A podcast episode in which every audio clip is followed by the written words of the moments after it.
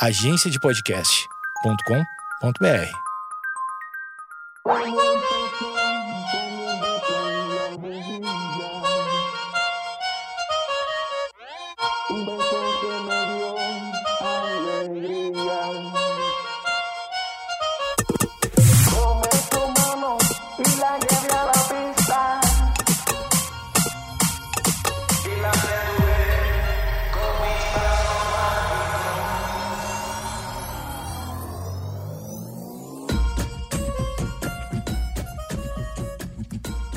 Alô você, alô você! Itália campeã! Não, eu não sou Vanucci, eu sou o Eduardo Mendonça e está começando o episódio número 96 do Projeto Mendas, seu podcast diário, seu programa querido, com a pessoa mais querida que você vai ver hoje. Talvez não, talvez você vai ver alguém mais querido, mas talvez a pessoa mais querida que você vai ouvir hoje. Não, talvez você, quem sabe se é seu aniversário, você vai ouvir uma telemensagem de amor que vai parar um Fusca na frente da sua, do seu trabalho e dizer: Atenção, Josimar. Esta mensagem é da sua família. Feliz aniversário dos seus entes queridos.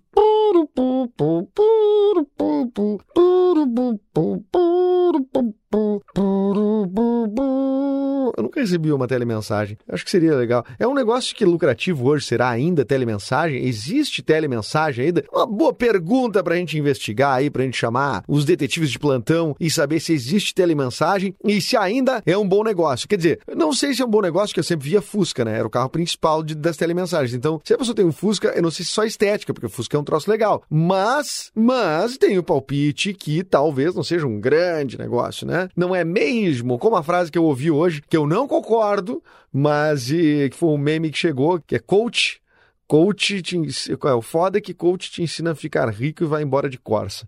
Eu achei a piada muito boa, porém não concordo, tá? Mas eu entendo um pouco a lógica de quando a gente vai. Tipo, tu sabe fazer um trabalho, tu sabe fazer um. um, um tipo assim, é que nem. É que nem tu dizer que psicólogo não pode ter um. um não pode ter suas, suas angústias, né? Psicológicas e tudo mais. Enfim, isso não vem ao caso agora. O que, o que vem ao caso é que. E nem sei porque que eu fiz essa comparação, porque a telemensagem não é um negócio que tem a ver com. Enfim, não tem a ver uma coisa com outra, foi uma analogia ruim. Só quis dizer a frase do meme aí para vocês. Bom, esse podcast aqui é o Projeto Mendas. Todo dia, esse é o episódio. Esse é o de 96. Todo dia tem uma, um novo episódio, de segunda a sexta, evidentemente. Você pode assinar no Spotify, no Castbox ou no iTunes. Hoje, especialmente, eu estou gravando sem relógio, então eu não vou saber a hora de parar.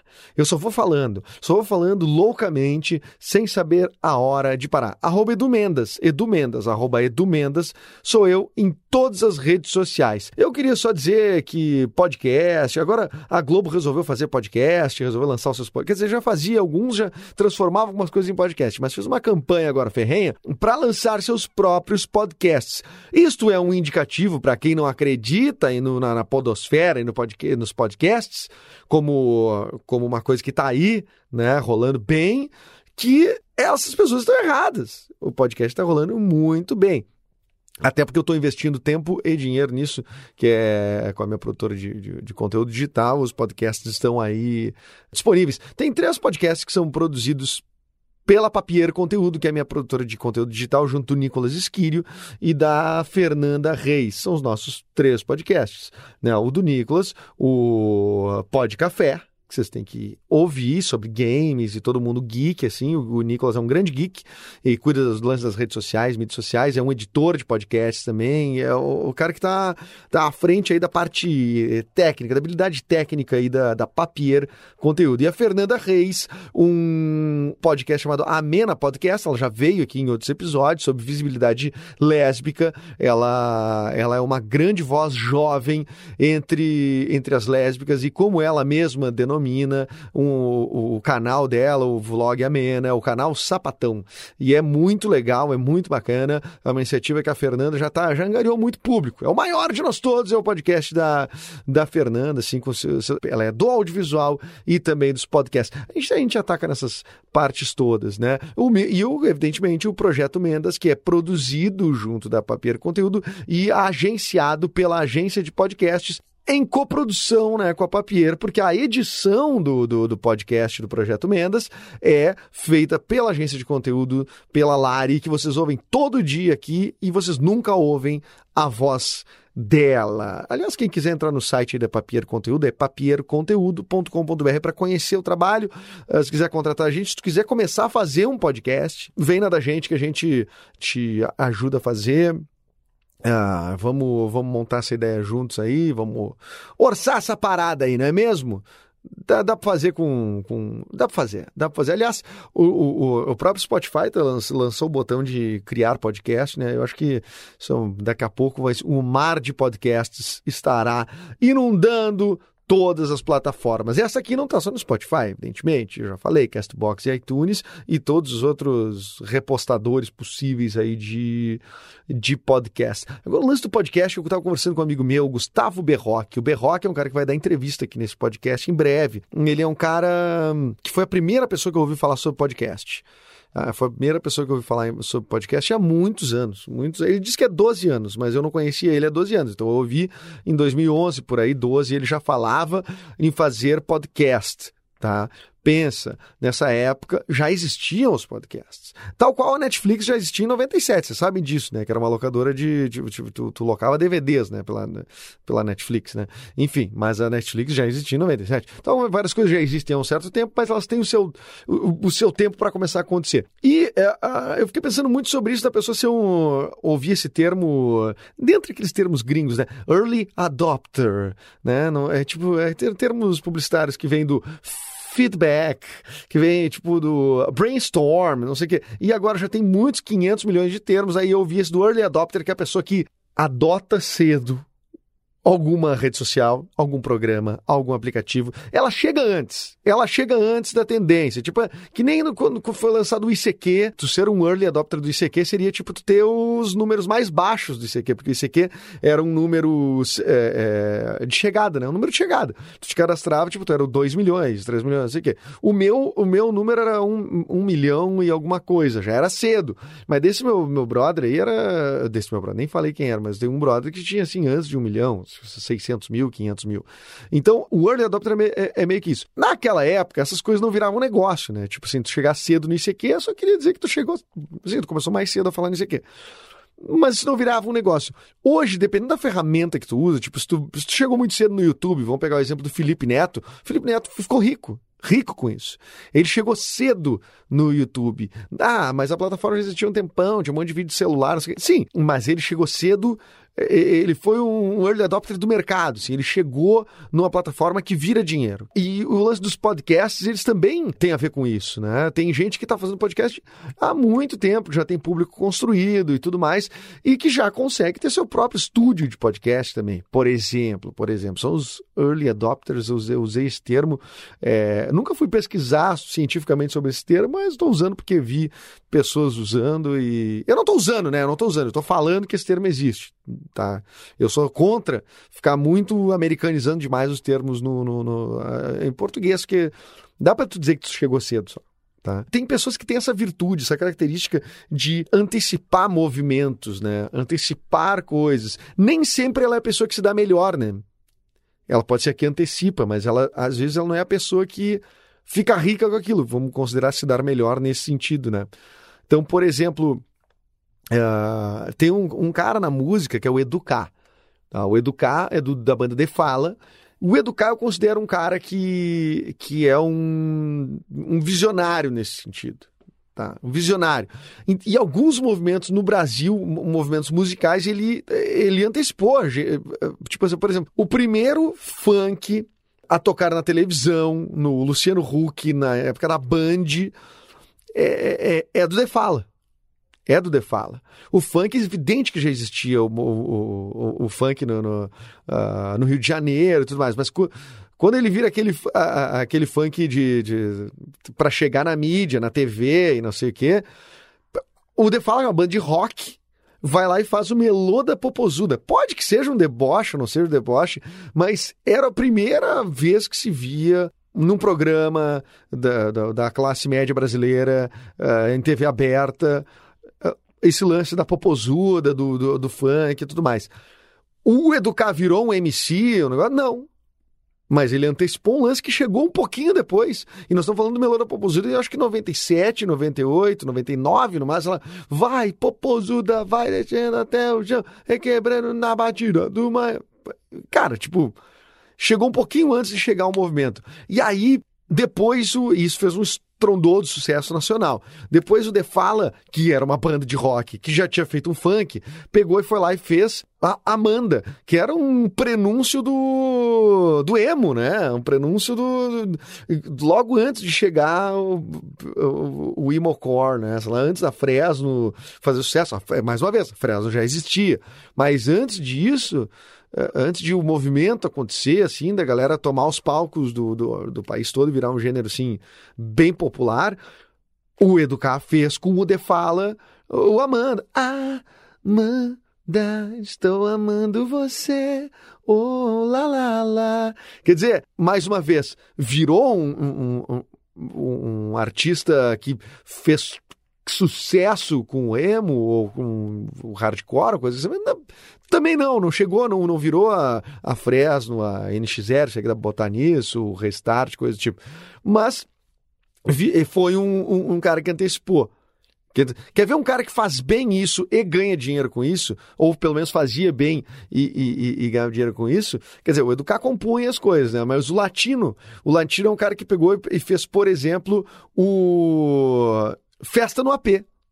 Festa no AP, ele sacou um lance de uma música do, da Romênia que estava rolando lá, o cara sacou, comprou direitos autorais do troço e fez a versão no Brasil. Hoje é festa lá no meu AP. Sabe? Então, tipo, ele ganhou dinheiro com isso. Ele ganhou dinheiro com isso para sustentar ele, o finado macaco do Elvis, né? Enfim, tô, uh, não sei se ele tava com a Kelly Key na época, enfim. Ele soube fazer dinheiro com aquela coisa. Ele foi um cara que chegou antes, antecipou e Manda ver, ele fez com o Kuduro isso também.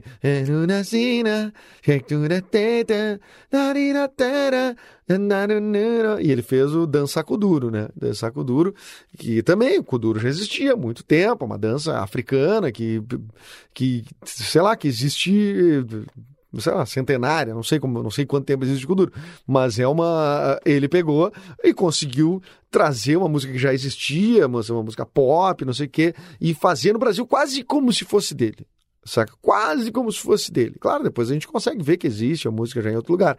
Mas essa capacidade de ganhar dinheiro, de fazer sucesso em cima dessa coisa que não. não eh, de antecipar um pouco uma tendência, é muito louco e ao mesmo tempo é muito arriscado como negócio, porque tu, tu pensa, pô, eu vou investir meu tempo e minha grana nisso para fazer uma coisa que eu não sei se vai virar. Então, ou tu é uma pessoa que tem muita segurança disso. Tem, tem, um amigo meu, o Pepe, Pepe Mendina, dá para dizer o nome aqui, ele é diretor de, de, de publicidade, tudo. O Pepe é um cara, talvez pelo perfil, uh, de, um cara que é diretor de publicidade, toca de DJ na noite. O Pepe é um cara que, dentro de um nicho porto-alegrense, que ele, de certa forma, lançava umas tendências, assim. Ele pegava um jeito de se vestir, daqui a pouco o Pepe é um cara que podia ousar um pouco, arriscar uma coisa mais hipster, não sei o que, daqui a pouco tava as pessoas usando. Existem essas pessoas que têm a. Eu não sei se elas se credenciam a lançar alguma coisa e né, antecipar um movimento, ou elas simplesmente fazem um troço que realmente é muito off para aquele lance ali e que tá latente, não sei o que, e aí de repente todo mundo usa. Que nem eu usei bigode em 2010, que ninguém usava bigode, fiquei o ano inteiro usando bigode. Quantas pessoas tu acha que usaram bigode em 2010? Zero! Zero pessoas seguiram a minha a minha moda do bigode. Zero, zero, exatamente zero pessoas. Agora, tá, alguém em algum momento, lá em meados de 2012, 13, fez o bigodinho, não sei o quê, barbershop, pum, estourou o lance do bigode. Hoje tu vê assim, 150 hipster na rua caminhando uh, com seu bigodinho, bem feitinho, não sei o quê. Então, é, é, é as pessoas ou estão credenciadas, ou existe um momento de fato para a coisa acontecer, ou, enfim, ou, essa, ou, ou, ou sabem ou não sabem fazer a sequência, a, a, a, o botar para frente o troço como, como tendência, como business, ou virar autor, né, autoria disso. E é por isso que eu acho que os, o, os podcasts estão, acho que os podcasts uh, quem uh, serve para a mesma coisa, né? Tipo, tu ter sido um early adopter, o cara chegou primeiro, não sei o quê pode não querer dizer nada. Que chegue a Globo agora e vire o grande lance dos podcasts. Eu não acredito nisso, porque já existem podcasts muito grandes. Mas a tendência é que a Globo, tal qual está fazendo com o Globoplay, né, de, de, de fazer uma, uma força de mídia e de conteúdo, de botar muito conteúdo no Globoplay, é também uma forma de neutralizar um pouco a entrada da Netflix, né, dessas plataformas que, de conteúdo on demand que facilitam muito a vida das pessoas. E também porque podcast é um negócio muito legal, muito legal, podcast nichado, segmentado. Isso é uma coisa muito bacana. Quanto tempo tem de podcast aí, Gélis? Eu comecei do. Já tem 20? 15? Ah, 15 minutos eu posso falar então mais uma uma caralhada de tempo. Ou falei caralhada, desculpa, não posso falar caralhada. Perdão pelo caralhado. Gente, são quatro caralhadas, cinco agora. Eu, tá, parei, parei. Tem cinco pis aí para fazer, ou quatro, enfim, não sei depois como é que vai ficar na edição. Mas esse eh, eh, seguindo só a linha de pensamento por mais uns minutinhos, você me aguenta aí, tá? Só para concluir o pensamento. É uma solução mágica. Parece uma solução mágica de ser a pessoa que chega primeiro, né? Nessas coisas, assim pode ser uma coisa muito boa, pode ser uma coisa muito ruim, que nem Blitz, né? Tipo assim, no Waze, tu vai olhando no Waze, não tem marcação nenhuma, mas tu pode ser o primeiro a, a, a, a ver a Blitz, né? E cair nela. Então, é, é, vamos lá. Nem sempre é uma coisa boa. Claro, né? Se tu não tiver com as documentações em dia ou tiver bebido e tal, a Blitz é uma coisa ruim, senão tu só segue a vida adiante. Agora, é, no, no, no lance de um negócio que tu, tu, que tu aposta e não sei o quê, é, tem um lance também de tu, às vezes, não saber exatamente fazer a coisa, né? Tu pode até perceber, ser um visionário e não saber fazer. Vem outro e pum, e sabe fazer e, e, faz melhor, assim, né? O que eu acho é que parece uma solução mágica para a vida de qualquer um, né? Tu descobrir uma coisa. Eu, eu, em um certo ponto da minha infância, eu tinha o sonho de ser um inventor de alguma coisa. Quando eu era criança, eu inventei uma máquina de, de, de pipoca, mas existia o micro-ondas. A minha máquina de pipoca era bem mais complexa. O meu avô chegou a comprar uns tubos uns canos, porque eu, eu tinha uns 6, 7 anos, desenhei os, os canos ali. Era uma máquina, eu vou dizer assim, ó. Devia ter um. No meu projeto, devia ter um, uns dois metros de máquina para sair a pipoca pronta e saía uma pipoca por vez. Só um milho que estourava e saía pipoca uma por vez. Ah, mas meu avô foi lá, comprou umas conexões, lá uns tubos e tal, me deu, e eu fui começando a montar a minha máquina, né? E ela no fim nunca funcionou, né? Isso é bem verdade. E aí o micro-ondas veio para avacalhar, né? Veio para avacalhar a minha invenção.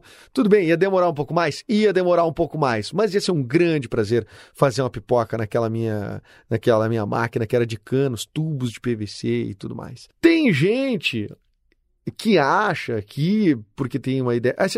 Isso eu queria deixar muito, muito claro meu pensamento sobre isso. Todo mundo tem uma grande ideia. Todo mundo tem uma grande ideia. Poucos conseguem ou têm coragem de executar e fazer. Estou falando de mundo dos negócios. Todo mundo tem uma ideia brilhante, genial. E isso eu acho que nos dá esperança, dá fé na gente mesmo, assim, né? Porque daí a gente se acha brilhante, né? Bah, eu pensei uma coisa que ninguém pensou. Mas vou te dizer uma coisa: milhões de pessoas pensaram o que tu pensou. É muito. É impossível praticamente tu pensar uma coisa que ninguém, que ninguém, ninguém pensou. Pode que tu faça primeiro, mas que ninguém, ninguém pensou. Cara, dois caras inventaram o rádio ao mesmo tempo em dois lugares completamente diferentes do mundo. Inventaram a transmissão da descobriram a transmissão da onda de rádio em lugares diferentes do mundo. Já tinha gente na, uh, nos Estados Unidos, na Itália, no Brasil, um padre, o padre Landel de Moura estava fazendo experimentos com, uh, com ondas de rádio. O padre Landel virou um, um cara, um homem rico? Não. Continuou firme na Igreja Católica, sendo um padre, inclusive teve que reduzir um pouco seu, a sua fixação científica, porque isso aí estava indo um pouco contra, talvez, assim, o que naquele momento a Igreja Católica estava, ou o que ele representava dentro da igreja, não é mesmo? Mas pensa, tá todo mundo, as coisas são convergentes, elas acabam se, se, se os pensamentos acabam, o amigo meu usava uma imagem que dizia que os pensamentos estavam no ar, assim, que a gente, e que daí todo de repente tu pegava aquele pensamento e, e todo mundo pegava junto, assim, aquela coisa, ele está no ar, então tu pode te apropriar daquilo e, e eu achei, e eu acho que é isso mesmo, eu acho que existe uma uma convergência, assim, que é uma conexão coletiva, assim, em algum aspecto. Claro que todo mundo pensa diferente as coisas, mas uh, sobre um mesmo tema, muitas pessoas vão chegar num mesmo lugar, porque existe um pré-conhecimento que é semelhante às pessoas. Tá?